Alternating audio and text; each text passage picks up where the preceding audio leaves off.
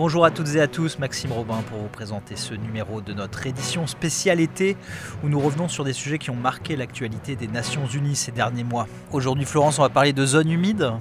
Oui, le saviez-vous, les zones humides rendent des services inestimables pour l'humanité et la nature, par exemple servant d'habitat pour les oiseaux d'eau. Au micro d'Ecoradio, Marta Rora Sourego, secrétaire générale de la Convention de Ramsar, le traité international pour la conservation et l'utilisation durable des zones humides et de leurs ressources, revient sur l'importance de ces zones, mais aussi sur les menaces auxquelles elles sont confrontées. Il faut dire que ces zones sont extrêmement importantes par les services qu'elles prêtent, mais c'est aussi les écosystèmes qui sont les plus menacés aujourd'hui au monde. Aujourd'hui, on a perdu 90% des zones humides de la planète et dans les 50 dernières années, on a perdu 35%.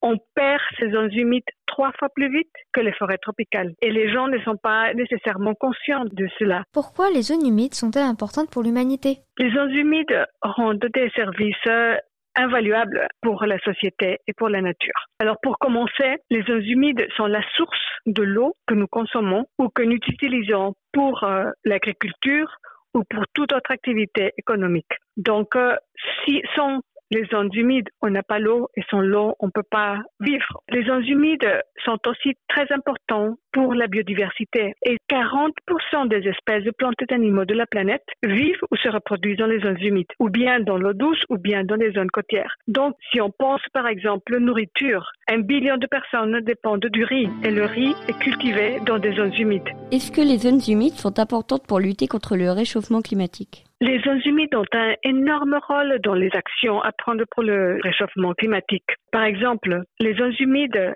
sont l'écosystème qui peut stocker le plus de carbone. Alors, on pense beaucoup aux forêts, bien sûr, qu'elles sont très importantes parce qu'elles absorbent le carbone. Ben, il se trouve qu'il y a des zones humides en particulier, comme les tourbières. Ce sont ces écosystèmes qui ont accumulé de la matière morte pendant des centaines d'années. Et donc, euh, c'est des feuilles mortes de la matière qui est recouverte d'eau. Ils couvrent maintenant 3% de la surface de la planète, mais ces tourbières stockent 30% de la totalité du carbone des sols, c'est-à-dire deux fois plus que toutes les forêts. Donc, c'est vraiment des endroits où on peut capter et garder ce carbone, parce que si on détruit ces écosystèmes, ce carbone se libère et donc contribue au réchauffement climatique. L'autre rôle très important des zones humides concernant le réchauffement climatique, c'est qu'elles aident et elles contribuent à la résilience et à l'adaptation. Alors, les zones humides comme les mangroves, par exemple, ils peuvent agir comme des boucliers naturels contre les événements climatiques extrêmes,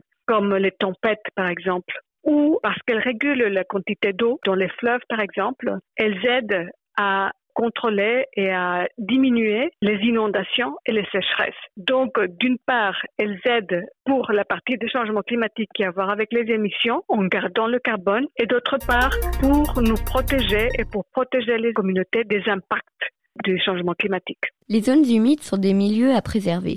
Quelles sont les menaces pour les zones humides? Les principales menaces pour les zones humides sont le changement de l'utilisation de ces écosystèmes en les asséchant ou en les remblayant pour euh, l'agriculture. Donc l'agriculture, c'est un grand problème euh, ou des causes de perte de zones humides, ou ça peut être aussi le développement urbain où on assèche ces écosystèmes.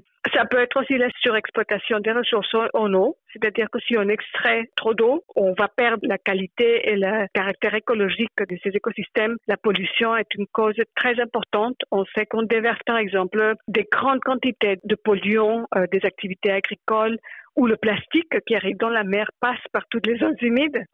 Ça peut être aussi la surpêche, mais c'est aussi le changement climatique. Le changement climatique lui-même affecte beaucoup euh, ce type d'écosystème.